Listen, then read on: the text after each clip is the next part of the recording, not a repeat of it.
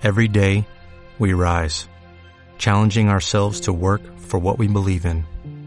At U.S. Border Patrol, protecting our borders is more than a job, it's a calling. Agents answer the call, working together to keep our country and communities safe. If you're ready for a new mission, join U.S. Border Patrol and go beyond. Learn more at cbp.gov/careers. Así de simple.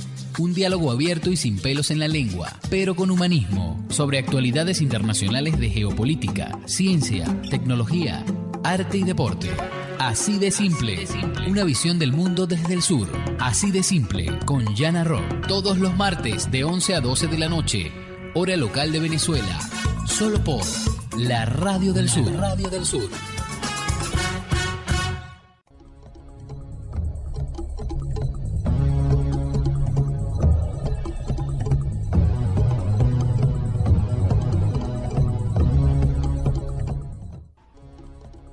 Amigas y amigos de la Radio del Sur y de este programa así de simple, muy buenas tardes, buena noche o buenos días según donde se encuentren.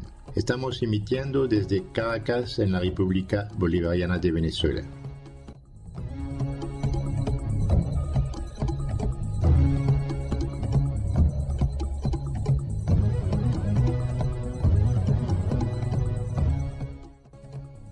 Tenemos el placer de servirlos en la presidencia del Sistema Bolivariano de Radios, la licenciada Desiree Santos Amaral, en la coordinación general Daimi Peña, en la programación David Santos, en el departamento técnico y en los controles del máster Alejandro Pérez, en la cabina de grabación Ebert Castellano y quien les habla Jean Arro.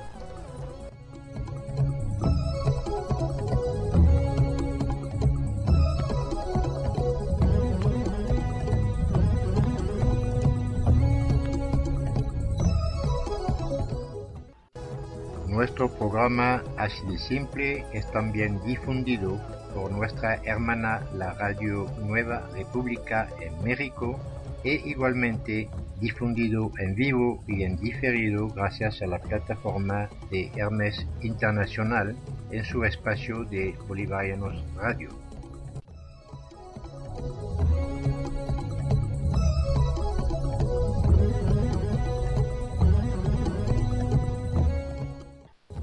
Siempre, muchas gracias a los que nos envían mensajes e informaciones. Recordamos nuestro Twitter y Facebook, ambos son así simple radio.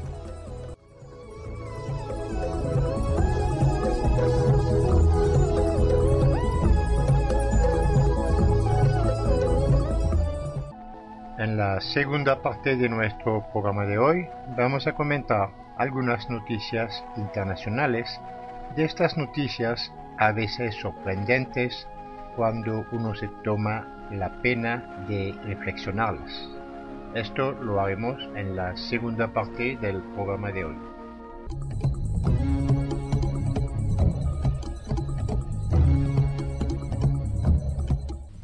También presentaremos nuestros segmentos acostumbrados, segmento de Batalla para la Paz, gracias a los informes publicados por el Ministerio del Poder Popular para Relaciones Interiores, Justicia y Paz.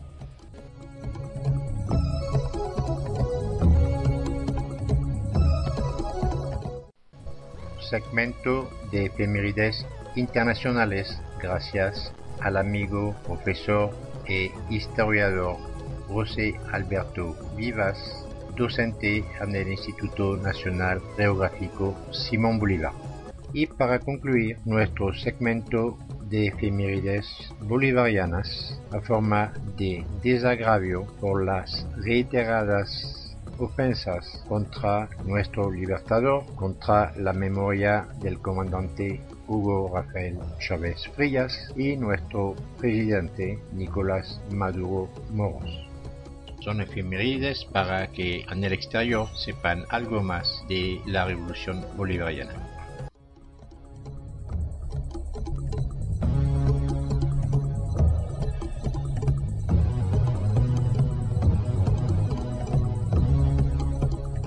Alcemos la voz en un canto en favor de la paz. Ahora nuestro segmento Batalla para la Paz. Un segmento para colaborar con la paz que es un asunto de todos. Paz y seguridad que también depende de todos nosotros a medida que somos correctamente informados. También para que nuestra audiencia del extranjero sepa algo diferente de los titulares de sus grandes medios que con frecuencia manipulan las informaciones relativas a la seguridad de nuestro país a fines políticos. Las informaciones que damos no son noticias de prensa, no son interpretadas por periodistas, cada uno con su forma de ver, sino que son notas de prensa del equipo de periodistas del Ministerio del Interior, Justicia y Paz. Son datos, son hechos, son cifras exactas de las actividades de los diferentes cuerpos de seguridad. Alcemos la voz en un canto en favor de la paz.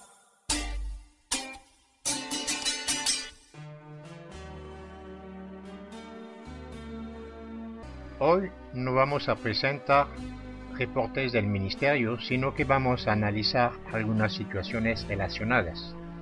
Estos tiempos, de forma continua, algunos grandes medios franceses informan sus lectores de las acciones de la oposición venezolana, obviando términos como delincuentes o actos de vandalismo, sino que de lo contrario mencionan siempre la represión del Estado contra manifestantes presentados entonces como pacíficos. Curiosamente, estos mismos medios utilizan presentaciones y términos muy diferentes cuando se trata de situaciones que ocurren en su país. Hace algunas semanas hemos asistido a la indignación de los franceses, muy justificada por cierto, por un policía asesinado en los Campos Elíseos, la principal avenida de París. También hemos visto cómo los medios franceses rindieron homenaje una por una a las víctimas de atentados terroristas todo esto es natural y humanamente muy loable. Lo que sí nos cuesta de entender es que estos mismos medios ignoran las víctimas venezolanas de hechos similares y las mantienen en un perfecto anonimato. Hemos seleccionado tres casos ocurridos estos últimos tiempos en el territorio francés para que nuestra audiencia saque sus conclusiones. El primer caso se refiere a manifestaciones violentas ocurridas el día primero de mayo en la ciudad de París. Entonces, ¿qué se publicó en los medios franceses? Las imágenes de guardias nacionales incendiados durante las violencias urbanas han emocionado a toda Francia. Seis policías han sido heridos, uno de gravedad por unas 150 personas que el ministro del Interior calificó de, cito, delincuentes profesionales. Uno de los policías, que se llama Regis Debord, decidió romper el silencio y testimoniar abiertamente, lo que le permite su condición de delegado sindical en la policía y calificó a los manifestantes de, vuelvo a citar, matones de policías. Explicó el policía que habían recibido proyectiles incendiarios cuando para replicar solo disponían de bombas lacrimógenas cuando en realidad tenían una ballena y balas de defensa pero sin haber tenido la autorización de utilizarlas. Concluyó el policía sus declaraciones explicando, cito, que podría haber una escalada de las violencias, los policías no teniendo entonces otra opción que de utilizar sus armas de reglamento para salvar sus pelleros. La segunda situación interesante de mencionar la tituló la prensa francesa como cuando el estado de urgencia disminuye el derecho de manifestar. relata el artículo que el Consejo Constitucional estudia las prohibiciones individuales. Es una de las disposiciones de la ley sobre el estado de urgencia que todavía no había evaluado el Consejo Constitucional, que en su artículo 5.3 da el poder al equivalente para ellos de un gobernador en Venezuela, de, cito, prohibir la estadía en toda o parte de su estado a toda persona que trata de dificultar de cualquier manera que sea la acción de los poderes públicos. Por ejemplo, y como medidas de protección de la conferencia sobre el clima celebrada en París a finales del 2015, militantes habían sido asignados a residencia, en una palabra, casa por cárcel durante el evento. El tercer caso se refiere a la agresión que sufrió un policía delante de la Catedral Nuestra Señora de París. Con un martillo un joven agredió a un policía al grito de es para Siria. Inmediatamente un colega del policía disparó dos veces en las piernas del agresor y así lo derribó. En este caso, el ministro del Interior declaró en su Twitter, cito, Acabo de encontrar los policías que han neutralizado el agresor. Homenaje a la sangre fría y el profesionalismo de la patrulla. Y después de esos casos, uno más. La prensa francesa no he visto que haya mencionado el vandalismo que se presentó en Venezuela recientemente contra cementerios. Pues pasa que en Francia la tumba del general de Gaulle, expresidente de Francia, ha sido vandalizada. Pero allá la prensa recordó que este acto de vandalismo es punible de una pena pudiendo llegar hasta cinco años de cárcel. De momento, dos personas, un hombre y una mujer, han sido retenidos y se estudia sus motivaciones por haber cometido este vandalismo contra la tumba del general de. Por lo visto, últimas noticias, es un problema de personas con problemas mentales. De todas formas, ya lo sabemos, vandalismo contra una tumba hasta cinco años de cárcel. Hasta la próxima semana. Alcemos la voz en un canto en favor de la paz.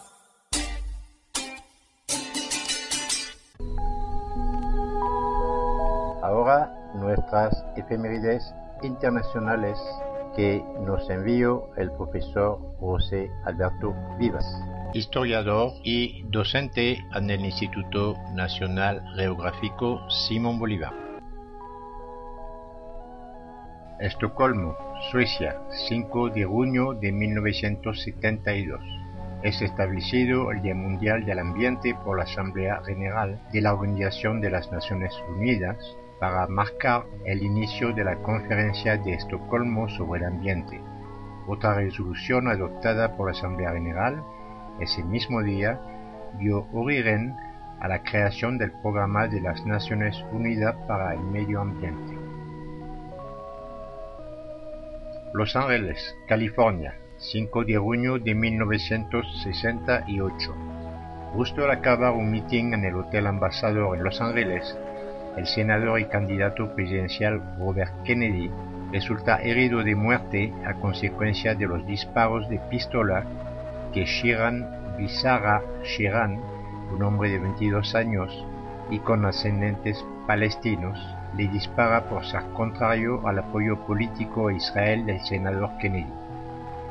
Shiran será condenado a cadena perpetua sin aclarar si actuó por cuenta propia o fue la mafia quien trazó el plan y lo utilizó para despistar a la policía y a la opinión pública. México, 5 de junio de 1878. En México, Se desconoce si en Río Grande o en San Juan del Río nace José Doroteo Arango Arambula, más conocido por su seudónimo de Pancho Villa, que será uno de los jefes de la Revolución Americana cuyas actuaciones militares serán decisivas para derrotar al régimen dictatorial del presidente Victoriano Huerta. La Habana, Cuba, 6 de junio de 1742. En Cuba, una escuadra inglesa con más de 50 navios y 14.000 hombres aparece frente a La Habana, sorprendiendo a las autoridades españolas que en el puerto cuenta con 14 buques de guerra anclados. La Habana resistirá heroicamente y no será hasta el 12 de agosto cuando logren rendir la defensa del castillo del Moro que los ingleses vean cumplido sus objetivos. Esta batalla dejó 5.000 muertos por la parte británica y 3.700 por la parte española. La ocupación inglesa se extendió hasta el 6 de julio de 1763, cuando en virtud del Tratado de París se restauró la soberanía española.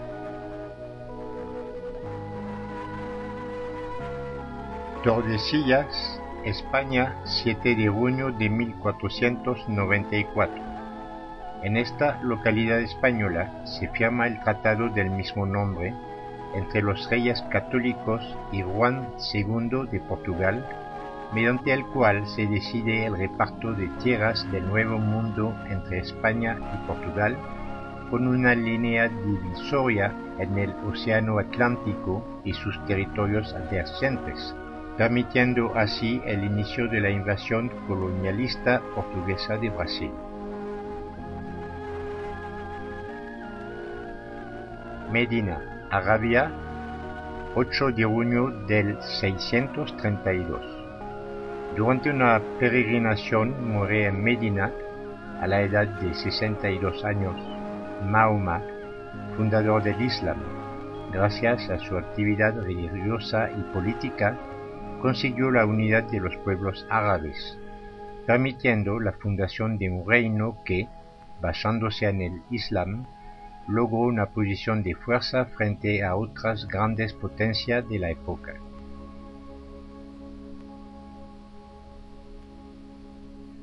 Paralelo 38, Corea, 8 de junio de 1950. Tropas norcoreanas cruzan el paralelo 38, la frontera impuesta por los aliados en la conferencia de Yalta, e invaden el territorio de Corea del Sur con lo que comienza la Guerra de Corea. Terminará el 27 de julio de 1953 y con el saldo de más de 2.618.000 muertos entre civiles y militares. Roma, Italia, 9 de junio de 1537. El Papa Paulo III tras declarar que los indígenas del Nuevo Mundo eran realmente hombres. Expide una bula estableciendo que deben abrazar la fe de Jesucristo y no continuar en condición de esclavos. Esta decisión, un tanto tardía, porque ya la matanza había comenzado. Nueva York, Estados Unidos, 12 de junio de 1917. Muere Teresa Carreño, ilustre pianista y compositora venezolana, nacida en Caracas un 22 de diciembre de 1853. El autor de esta efeméride, nuestro amigo José Alberto Vivas, puso una nota.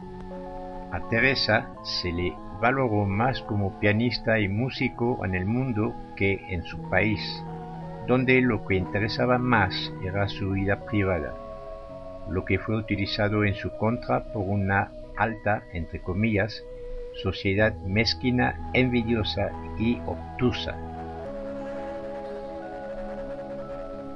Pretoria, Sudáfrica, 12 de junio de 1964. El líder de la lucha contra el apartheid en Sudáfrica, Nelson Mandela, es condenado a cadena perpetua por sabotaje. Mandela argumentó durante su juicio. No negaré que yo planeé el sabotaje. No lo planifiqué con espíritu temerario ni porque amé la violencia. Lo planeé como resultado de una sobria y calmada evaluación de la situación política que ha surgido después de muchos años de tiranía, explotación y opresión de mi pueblo por los blancos. Madiba, así se conocía Nelson Mandela, como pocos en la historia de los hombres, asumía con valor y con conocimiento de lo que les venía la responsabilidad de los hechos. La Habana, Cuba, 12 de junio de 1901. La Asamblea Constituyente cubana, reunida en sesión secreta, aprueba la incorporación de la enmienda Platt como apéndice a la Constitución de la República lo que supone convertir la isla en protectorado estadounidense con poca o ninguna independencia. Se había consumado la traición. Ahora nuestras efemérides bolivarianas. 6 de junio de 1884. Nace en Villa de Cura, en el estado de Aragua, Rafael Bolívar Coronado, autor de la letra del popular Roropo Alma Llanera. También el 6 de junio, pero de 2004, inicio de la campaña de Santa Inés. 11 de junio del 2001, el presidente Chávez crea oficialmente los círculos bolivarianos que fueron juramentados el 17 de diciembre del mismo año en la Avenida Bolívar de Caracas. Y también un 11 de junio, pero del 2012, el presidente Hugo Chávez inscribe su candidatura ante el CNE e hizo entrega del Plan de la Patria 2013-2019, es decir, el Plan de la Patria actualmente vigente.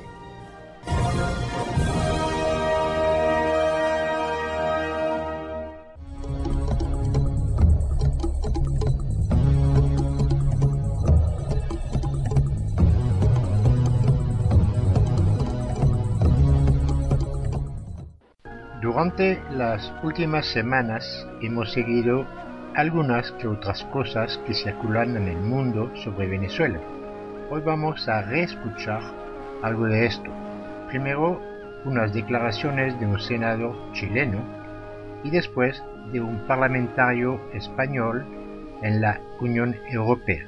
Pero antes vamos a escuchar una canción sobre nuestra América Latina titulada Unidad Latinoamericana de Pablo Milanés.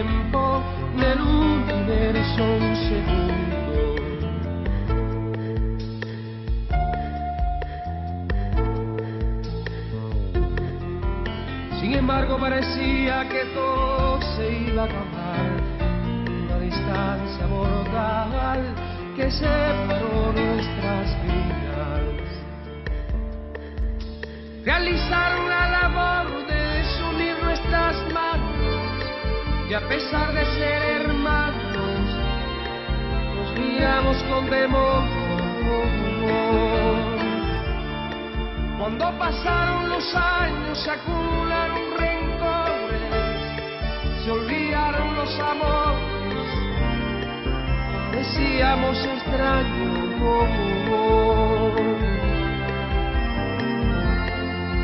Distancia tan sufrida, qué mundo tan separado, jamás hubiera encontrado sin aportar nuevas vidas.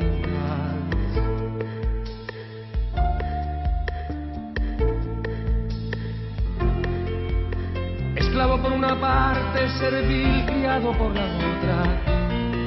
Es lo primero que nota, el último en desatarse. Esta misión de verlo todo tan claro, un día me vi liberado por esta revolución. Esto no fue un buen ejemplo para otros por liberar. La nueva labor fue aislar, bloqueando toda experiencia.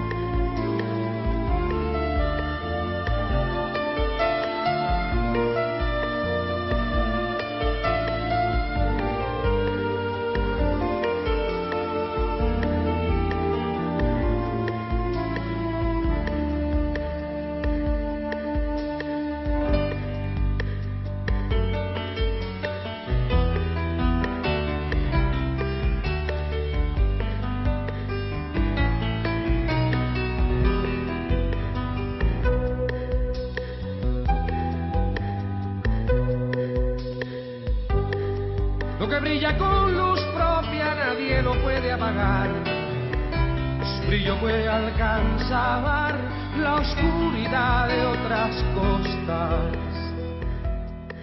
Que pares de pesar el tiempo que se perdió, de las vidas que costó, de las que puede costar.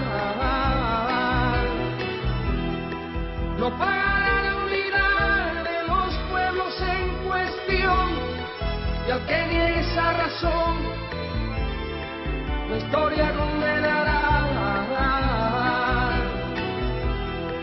La historia lleva su carro y a muchos nos montarán, por encima pasarán de aquel que quiera negarlo.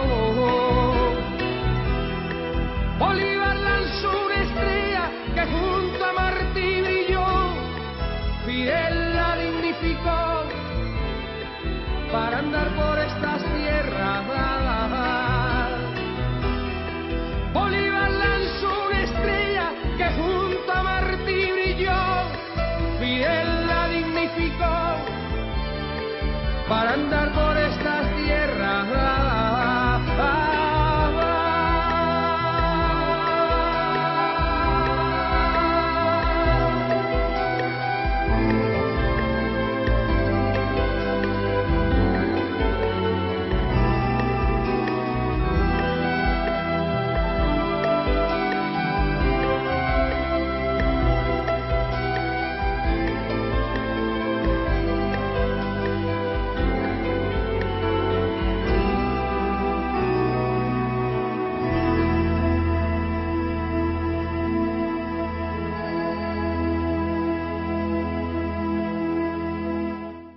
Entonces ahora, como anunciado, vamos a escuchar extractos de declaraciones del senador chileno Alejandro Navarro declarando en su parlamento.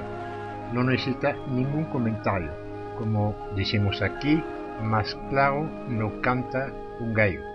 Y estas declaraciones, por cierto, son unas réplicas de este senador a lo que intentaba de difundir allá en Chile nuestra oposición. A continuación, el senador chileno Alejandro Navarro. Gracias, presidente. Lo que la prensa chilena calla sobre Venezuela. El informe de desarrollo humano del Programa de Naciones Unidas para el Desarrollo en su versión 2016 señaló que Venezuela goza de uno de los índices de desarrollo humano más altos de América Latina, 0.767. El informe sobre el panorama social de América Latina del 2016, realizado por la Comisión Económica de América, de América Latina y el Caribe, CEPAL, señaló que Venezuela se mantiene dentro de los países con menor grado de desigualdad social en la región, junto a Uruguay y Argentina. En Venezuela, señor presidente, en los últimos 15 años se han realizado 19 elecciones, entre ellas la que ganó la oposición con 109 escaños por sobre los 54 del oficialismo.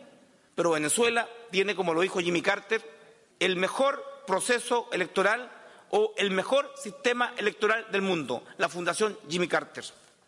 La institucionalidad democrática hace que el 80%, el 80 de los partidos efectivamente y de la población participe, el 80% de la, de la población. Y los partidos sobreviven y allá se reclama, cuando sacan el 1% de la votación nacional. Un partido en Venezuela es un partido legal con el 1% de la votación nacional. La Asamblea Nacional entró en desacato y una confrontación entre poderes, entre el poder judicial y el poder legislativo, por cuanto tres diputados de la Amazonía no fueron ratificados por el Tribunal Electoral, por el poder electoral, y por lo tanto se produjo allí un desacato, hubo fraude electoral. El tribunal no los confirmó, sin embargo, la mayoría de la Asamblea los incluyó y los hizo participar. Es un conflicto entre poderes del Estado. Hay cinco poderes del Estado en Venezuela y es bueno conocer la institucionalidad para poder tener una opinión informada. Es por eso que yo he dicho de que la violencia, la violencia que hoy día observamos a través de los medios de prensa, solo enfoca la violencia en las calles y no las multitudinarias marchas de apoyo al gobierno del presidente Nicolás Maduro. De los más de 70 fallecidos que han habido en estos actos, comillas, pacíficos, solo efectivamente 30 de ellos ha comprometido a efectivos eh, que están hoy día procesados. La Guardia Nacional Bolivariana no usa ni balas ni perdigones, afortunadamente, porque la conspiración permanente de esta violencia mercenaria financiada por la oposición, financiada, por cierto, de manera internacional, solo busca crear crimen, solo busca crear desestabilización.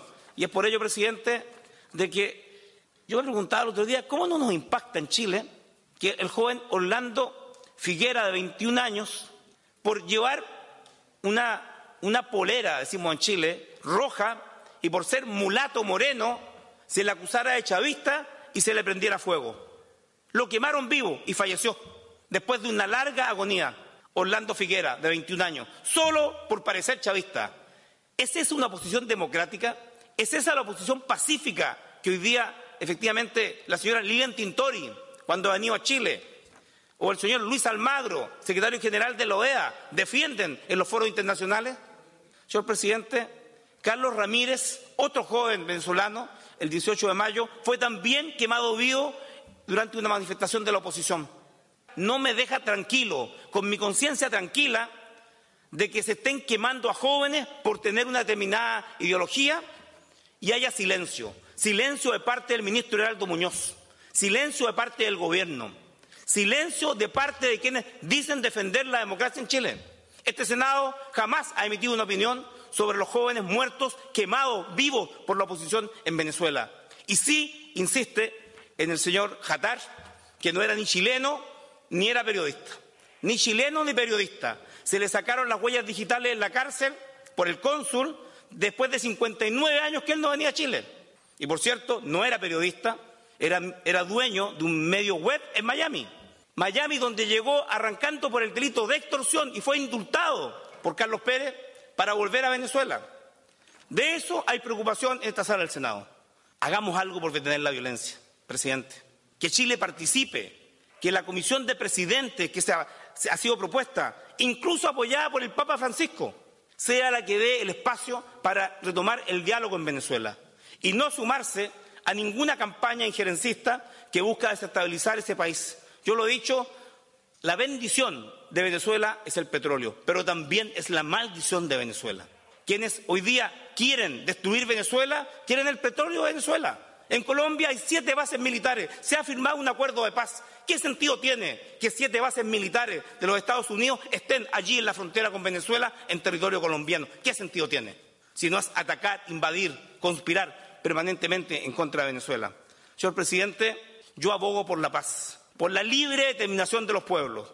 Abogo porque lo que pueda hacer Chile no sea sumarse a los alaridos de Luis Almagro, quien ha traicionado su propio partido, quien ha traicionado su propia ideología, es un renegado.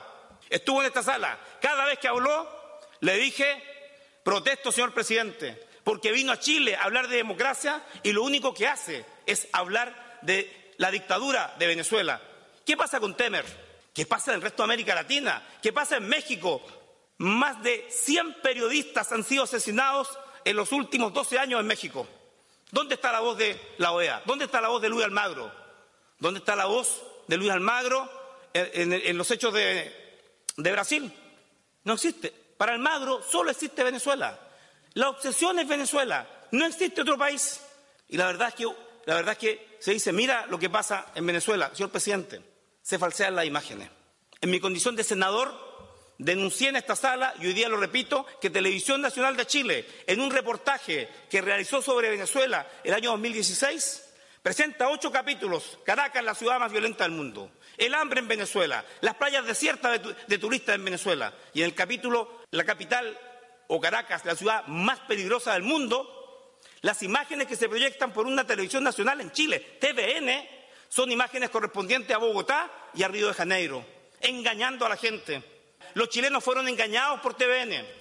Señor presidente, TVN le debe una explicación al pueblo de Venezuela, le debe una explicación a los chilenos porque los engañó. Mostró imágenes correspondientes a otros países para testificar la violencia de Venezuela. Tuvieron que recurrir a imágenes de YouTube de Río de Janeiro y de Bogotá, Colombia.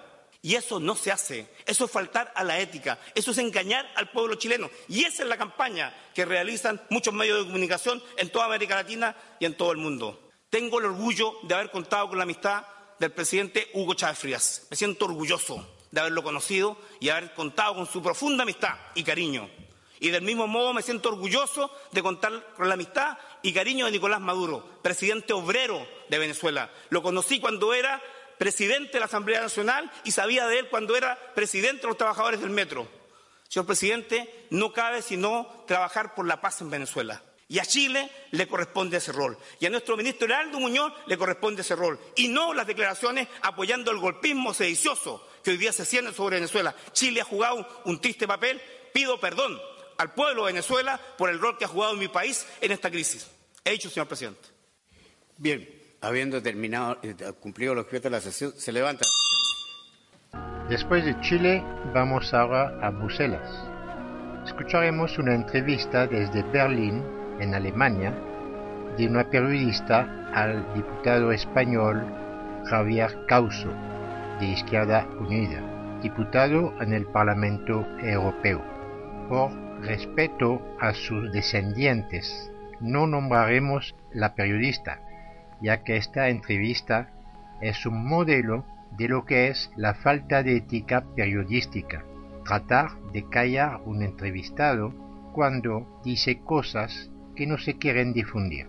Pero el diputado dijo lo que quería decir e inclusive le dio a la periodista lo que se merecía. Escuchemos entonces al diputado español Javier Causo hablando de Venezuela. Seguimos hablando de Venezuela, lo hacemos en Bruselas con el diputado de Izquierda Unida en el Parlamento Europeo, Javier Couso. Bienvenido, señor Couso. Usted rechazó la última resolución de la Eurocámara sobre Venezuela que condena la represión y las muertes de civiles. ¿Por qué la rechazó? Pues porque no entendemos que esa no debe ser la postura ni del Parlamento Europeo ni de la Unión Europea. La, postura debe ser facilitar y acompañar el diálogo que está llevando a cabo la UNASUR con los expresidentes, eh, entre otros de, de esos expresidentes, el expresidente José Luis Rodrigo Zapatero y el Vaticano. Y además con las informaciones últimas del Papa de que la oposición precisamente no está ayudando a ese diálogo. Nosotros ¿Está ayudando el gobierno de Maduro el diálogo? ¿Por qué entonces no convoca eh, elecciones eh, para ayudar ese diálogo? déjeme hablar un segundo. Eh, las elecciones eh, vienen convocadas para 2018 y en el ámbito constitucional de Venezuela esas, esas elecciones no deben de ser convocadas antes. Lo que se está haciendo actualmente, quien se ha levantado de la mesa, no es el gobierno de Venezuela, ha sido precisamente en la oposición. E incluso el Papa ha llamado a que esa oposición siga dialogando. Por lo tanto, no es cierto lo que usted me está diciendo de que el gobierno no, está ayudando al diálogo. No es cierto que el gobierno venezolano, disculpe señor Couso, no es cierto que el gobierno venezolano no ha convocado elecciones. Es que no debería convocar elecciones porque eh, que tiene la prerrogativa de convocarlos, eh, hay cinco poderes, es que hay que estudiar las cosas. Hay cinco poderes en la Constitución venezolana aprobada mayoritariamente y legítima por el pueblo venezolano. Y quien tiene que convocar esas elecciones es el Consejo Nacional Electoral. Un Consejo Nacional Electoral que además la oposición utiliza para sus propios eh, eh, elecciones internas, que además está auditado internacionalmente. Por Señor lo tanto, hablemos, una, hablemos asamblea, entonces, una, sí. una asamblea, una asamblea nacional en un sistema presidencialista, exactamente igual que el de Estados Unidos, no tiene atribuciones para convocar las elecciones. Las que debería ¿Por qué haber convocado y haber participado en ellas es, es, la, es las elecciones de Amazonas porque hay tres diputados que participaron en fraude de voto, entre ellos uno del Partido Socialista Unificado de Venezuela. Por eso está en desacato la Co- Asamblea. Señor Couso, ¿cree usted que el proceso de asamblea constituyente ha sido convocado y se produce en el marco de lo legal? ¿Está establecido eso en la Por Constitución? supuesto, es que vienen en los artículos desde el 347 al 349. que Entonces, hablemos un segundo de esa Constitución, esa hablemos un segundo de esa- asamblea cons- Mm. eh, esa asamblea constituyente viene emanada de los poderes constitucionales y viene claramente, se tiene usted que leer los artículos 347 que viene, Exacto. quién la puede convocar, el 348 quién lo puede Exacto. hacer Y en, además ese, va a ser exacto, con en esa 500, constitución, eh, eh, con- disculpe, en esa constitución de la constituyente se debe someter a referéndum, tal y como hizo Chávez, por cierto, donde son los ciudadanos Es los que luego- deben es- es que decidir si hacer o no los cambios planteados. ¿Eso por qué no se ha hecho así esta vez? ¿Por qué no se ha hecho así esta vez? ¿Es usted poder, es usted poder legítimo? Perdone usted, se convoca primero, como se hizo anteriormente, una constituyente que Señor elabora ¿por qué no responde a mi pregunta? ¿Por Es qué que no no me, responde a no mi pregunta? deja- Disculpe. no me está usted dejando hablar, no me está usted dejando hablar. Pero no es que me gustaría que respondiese, a mis preguntas. Son los ciudadanos los que pueden plantear los cambios.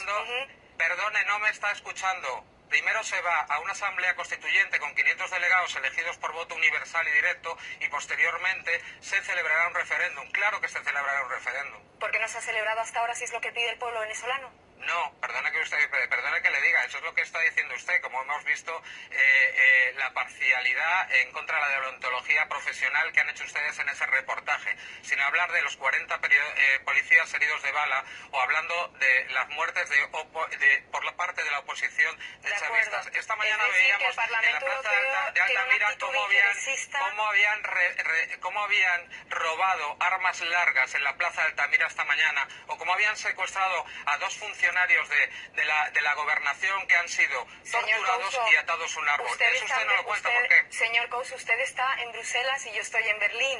Entonces, que- me gustaría hablar eh, más de la actitud del Parlamento Europeo respecto a Venezuela y lamentablemente no he podido tener las respuestas eh, que he querido, pero gracias de todas maneras por responder a las preguntas la- de las no BW querido, Noticias. porque la re- las respuestas las pongo yo, no usted. Gracias, señor Couso. A usted. Así concluimos nuestro programa de hoy. A todas y todos los que nos escuchan, deseamos que pasen excelentes días y volveremos la próxima semana. Buenas tardes, buenas noches, buenos días, según donde se encuentren. La Radio del Sur presentó Así de Simple, algunos latidos de la patria grande y del mundo. Así de Simple